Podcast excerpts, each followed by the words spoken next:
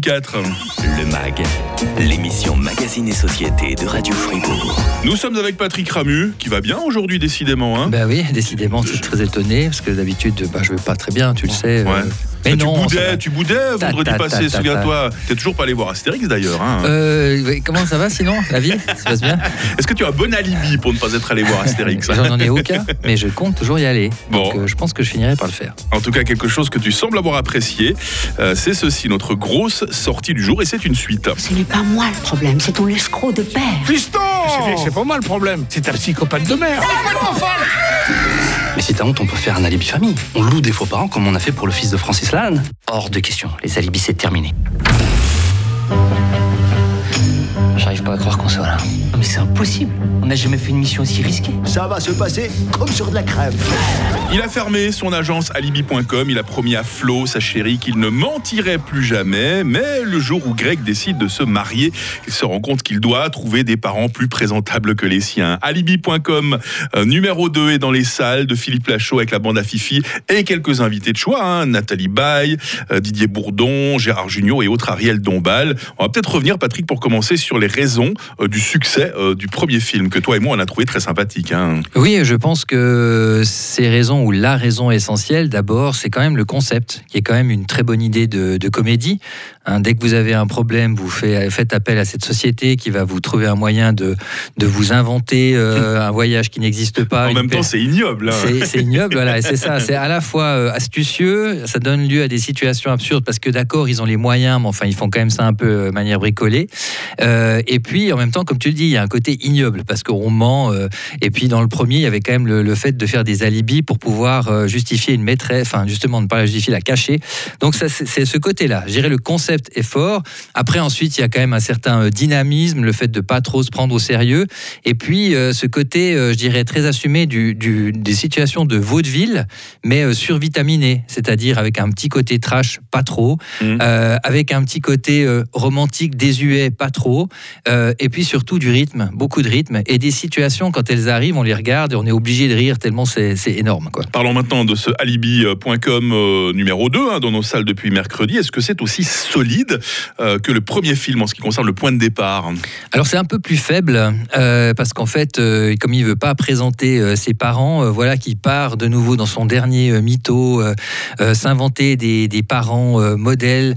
Et on se dit, ben, si c'est juste ça, ça va pas aller euh, très très loin. Le problème, c'est qu'une mauvaise décision, euh, ben, forcément, en provoque une autre, euh, des situations qui se compliquent, et on se retrouve finalement après avec une espèce, c'est ça le, le- le gag du film, c'est une espèce de, de gestion d'un mariage, mais qui devient en fait un espèce de double mariage. C'est juste impossible à gérer. Et c'est ça la, la situation. Donc le point de départ un peu plus faible, mais en termes de résultats et d'absurdité de la situation comique, c'est aussi assez efficace. Je vous souhaite d'être un modèle de bonheur et de fidélité, comme l'est ta mère. Et c'est déjà bien. On a la bande à Fifi euh, entourée d'une belle brochette d'acteurs. Est-ce que tout ce monde est en forme, Patrick? Alors ceux, je vais pas le dire leur nom, ceux qui sont déjà mauvais acteurs restent mauvais acteurs. Mais si on prend Philippe Lachaud, qui lui-même n'est pas un très bon acteur, mais on s'en fiche complètement parce qu'il est là pour servir euh, son, son concept et sa vision. Euh, donc c'est plutôt la question de, de, de- de savoir autour de lui les acteurs d'expérience, Mhm, qu'est-ce qu'ils qu'est-ce qu'ils arrivent à faire. Alors je dirais vraiment qu'il y a ben, Didier Bourdon qui est qui est vraiment dans un, dans un rôle extrêmement cliché. Donc il y a deux, trois bonnes sorties. Il y a une situation comique où il est vraiment mis à mal, qui est assez euh, très Borat, comme ça, qui est assez drôle. Nathalie Baye, pour la grande actrice qu'elle est, ben, je la trouve vraiment pas terrible. Et je trouve que ceux qui sont pas mal, qui s'en sortent bien, c'est Gérard Jugnot et Ariel Dombal. Ah. Ariel Dombal, je suis vraiment pas fan, mais les deux ensemble dans les situations, euh, ça nous donne quelque chose qui fonctionne bien dans le concept de comédie. Donc je dirais que c'est ces deux nouveaux venus. Euh, et puis il y a aussi un petit passage de Gad Elmaleh qui est qui est assez marrant. Ton avis final et définitif sur ce alibi.com numéro 2, Patrick Bon, déjà, première chose, pour ceux qui aiment ce, ce type d'humour et ce, ce type de, de film, j'étais dans la salle avec environ une vingtaine de personnes et les gens étaient morts de rire. Mais vraiment, euh, parce qu'il voilà, il y avait de la vanne et, et moi-même qui, qui avait un petit peu de, peut-être de, pas d'appréhension, de, de, de trouver ça un peu facile, il y a quand même des, des situations où j'étais obligé de me marrer parce que c'est tellement énorme. Euh, donc, je dirais que ça fonctionne. C'est Mhm. efficace. Donc, c'est une suite réussie. Je pense que ça devrait être un carton en salle. Et euh, je dirais que ce qui est intéressant ici, réussi, c'est euh, ce côté, euh, comme j'ai dit, vaudeville survitaminé, assumé, jusqu'à un final, mais complètement absurde, et justement qui va certainement plaire à ceux qui aiment ce concept bizarre, ignoble de alibi.com. Et pour cette raison-là, je trouve que dans le genre, c'est assez réussi. Alibi.com, la suite, et c'était la critique de Patrick Ramu, qui est toujours ravi de découvrir des nouveautés. Est-ce qu'il est ravi également de revoir un film qu'il avait vu il y a 25 ans, comme Titanic? On en parle dans la suite de ce Max 100% cinéma. On vous présente également une série, et vous allez gagner vos places de cinéma avant 9h sur Radio 33. Le MAG, l'émission Magazine et Société de Radio Fribourg. Toujours avec euh, Patrick Ramu, tu es plutôt cinéma ou plutôt croisière Ou les deux, mon bon Patrick? Ah, cinéma. Cinéma, d'accord. Non, parce qu'il y a des bateaux, euh, non, ça. Non, non, les bateaux, j'aime bien, mais les croisières énormes avec tous ces gens dedans. Surtout, bah, si, surtout si on heurte un iceberg. Hein. Oui, alors voilà, Ah, mais voilà. c'est vrai que ces immeubles flottants, j'ai toujours eu un peu. Ouais, ça Euh. me fait un peu peur. C'était il y a 25 ans dans nos salles. Le Titanic était surnommé le paquebot de rêve. Et il l'était. Il l'était vraiment.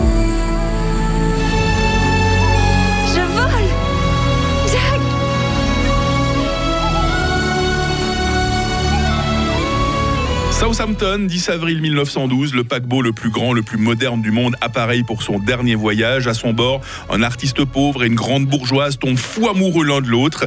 Mais malheureusement, l'histoire ne va pas bien se terminer. Elle est dans tous les bouquins d'histoire, justement. Titanic, de retour, 25 ans après, réalisation de James Cameron avec Leonardo DiCaprio, Kate Winslet, Billy Zane et tous les autres. Alors voilà, est-ce que tu as été content de revoir ce Titanic, Patrick? Est-ce que c'est un film important, selon toi, dans l'histoire du cinéma? On peut faire bilan maintenant, il y a un quart de siècle qui s'est écoulé. On peut hein. spoiler aussi. Est-ce qu'on peut raconter la fin? Voilà, c'est ça. Ah, Night Shyamalan disait il faut jamais raconter la fin. Bon, alors on racontera pas la fin, si ce n'est qu'on sait qu'il a coulé. Euh, alors bon, euh, ça reste euh, peut-être un des meilleurs films de, de James Cameron en termes d'écriture. On Mhm. sait, on disait que James Cameron est un visionnaire, mais des fois c'est un petit peu bourrin. Là, l'écriture est quand même soignée, donc je dirais c'est peut-être un de ses meilleurs euh, scénarios. Euh, c'est quelque chose qui, est, qui a toujours aussi cette espèce de résonance par rapport au drame qui s'est passé, qui choque encore Mhm, euh, mhm. aujourd'hui. Et pour ça, le film fonctionne, euh, fonctionne bien. Et ce que je veux dire, c'est que quand il est sorti, c'était le mariage entre les grandes romances à l'ancienne, films épiques, avec des innovations au niveau technologique.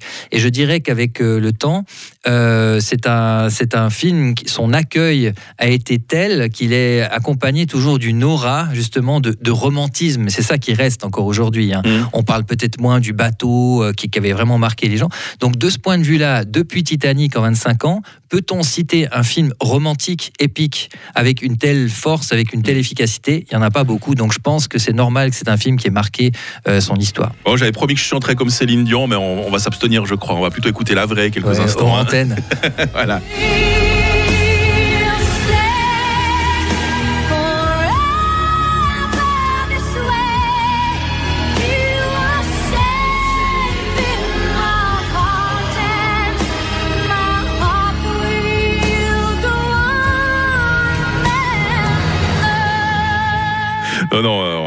pas massacrer une chanson qui est, euh, qui est rentrée dans les, dans les classiques, au moins autant que le film. On parle maintenant euh, d'une série. Tu as bien lu le parrain? Ouais, bien sûr. Qui n'a pas lu le parrain? On a fait le tour de la ville et personne ne veut l'adapter, alors c'est toi qui le produira. On a besoin de quelqu'un qui comprend les Italiens. Francis Ford Coppola. Il a une super vision. Je n'ai aucun acteur. Tu crois que Pacino est une possibilité? connaissez tous euh, le parrain de Francis Ford Coppola, mais comment ce film oscarisé a-t-il vu le jour? Réponse dans cette série qui s'appelle The Offer, c'est de Michael Tolkien et euh, Laurence Bennett avec Miles Teller, avec Matthew Good et avec Dan Fogler. Je- Ah, je, précise que le parrain, je ne connais pas le nom du parrain de Francis Ford Coppola, mais le Mhm. film Le Parrain, voilà. ça, je peux, on le connaît tous. Tu vois la petite nuance. Voilà, Bon. tu, as, tu as bien aimé le film, il faut le préciser. Voilà, hein. Est-ce que tu as, série est-ce que tu as Le suivi la parrain, série avec pas. beaucoup de. Il est mort sans doute d'ailleurs. T'as peur que flou flou avant la fin de cette Ça, c'est émission. les tontons flingueurs plutôt. C'est pas la mafia. Alors oui, euh, pour moi, Le Parrain est pour beaucoup de gens, c'est un des, des plus grands films de l'histoire. Et c'est vrai que c'était aussi une production euh, extrêmement compliquée euh, avec la mafia qui se qui s'est mêlée, mais vraiment euh, euh, de, de, la production, des problèmes de, de, de casting, des, des, luttes entre exécutifs de Hollywood, le réalisateur Coppola, sa vision, les acteurs, et au, ben, au milieu de tout ça, il y a un producteur sur le terrain qui est Al Rudy, qui a écrit ses mémoires, peut-être qu'ils sont un petit peu auto, qui s'auto-célèbrent, je ne sais pas, mais le résultat, c'est une mini-série qui est passionnante si vous aimez le cinéma, euh, qui euh, trouve vraiment de très bons euh, acteurs pour dans des rôles que tout le monde s'attend, enfin, je veux dire, qui vont être dans cette histoire, c'est-à-dire Al Pacino, Marlon Brando, Robert Evans, Coppola. Les acteurs choisis pour les interpréter sont, sont très bons. c'est certes un petit peu romancé, d'accord.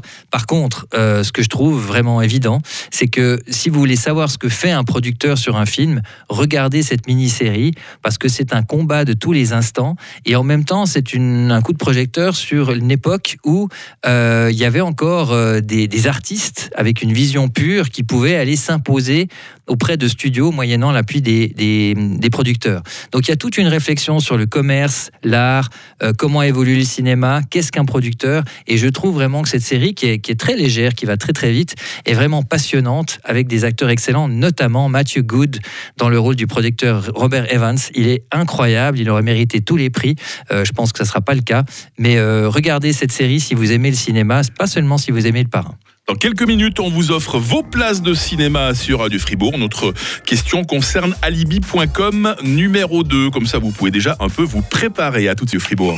Le MAG, l'émission Magazine et Société de Radio Fribourg. Encore quelques instants avec Patrick Ramu. T'as des billets de cinéma qui traînent par hasard? Attends, ouais, je dois en avoir dans ma poche là. Ouais. Ah, oh, toute une liasse ah carrément. Ah ouais. non, mais ça tombe bien. Des places de cinéma donc pour celles et ceux qui ont bien suivi cette émission. Alors, notre grosse sortie de la semaine, c'est Alibi.com 2, un film de Philippe Lachaud avec Philippe Lachaud, mais aussi Elodie Fontan, euh, Tarek Boudali et Julien Arrouti. Euh, de quelle troupe célèbre ces comédiens font-ils partie, Patrick? Si t'as honte, on peut faire un alibi famille. On loue des faux parents comme on a fait pour le fils de Francis Lalanne. Hors de question les alibis, c'est terminé. Alors, est-ce que c'est la bande à Fifi, mhm. les Robins des Bois, ou bien les Baudins Allez-y par WhatsApp, 079 127 70 60. On attend votre réponse, accompagnée de votre nom et de votre adresse postale complète. Merci Arena, merci Cinémotion, qui vous offre des places de cinéma et sans qui euh, cette émission chaque semaine ne serait pas possible. Je sens que la semaine prochaine, Patrick, attention, ça va fourmiller de bonnes sorties. Je pourrais euh, jouer dans un film de Philippe Lachaud, moi. Hein. oui, elle est pas mal, c'est mignon, effectivement. Mais oui, ça fourmille. Pourquoi Ant-Man? On va voir ce que Marvel nous réserve donc pour le, départ de sa phase 5. On suivra ça avec attention, surtout toi, bien sûr. Ah euh, tu me téléphoneras à 1h du matin pour me dire et alors, et alors, et puis ah. tu iras revoir tous les Marvel. Je sais ah, que tu es euh, ça avec les téléfilms de Noël, Colombo et Céline Dion. 1, 2, 3, vas-y. J'irai volontiers, mais j'ai un alibi, désolé. bien, bien joué. La semaine prochaine pour d'autres grands moments de cinéma avec Patrick Ramu. Tout bon week-end. Toi aussi.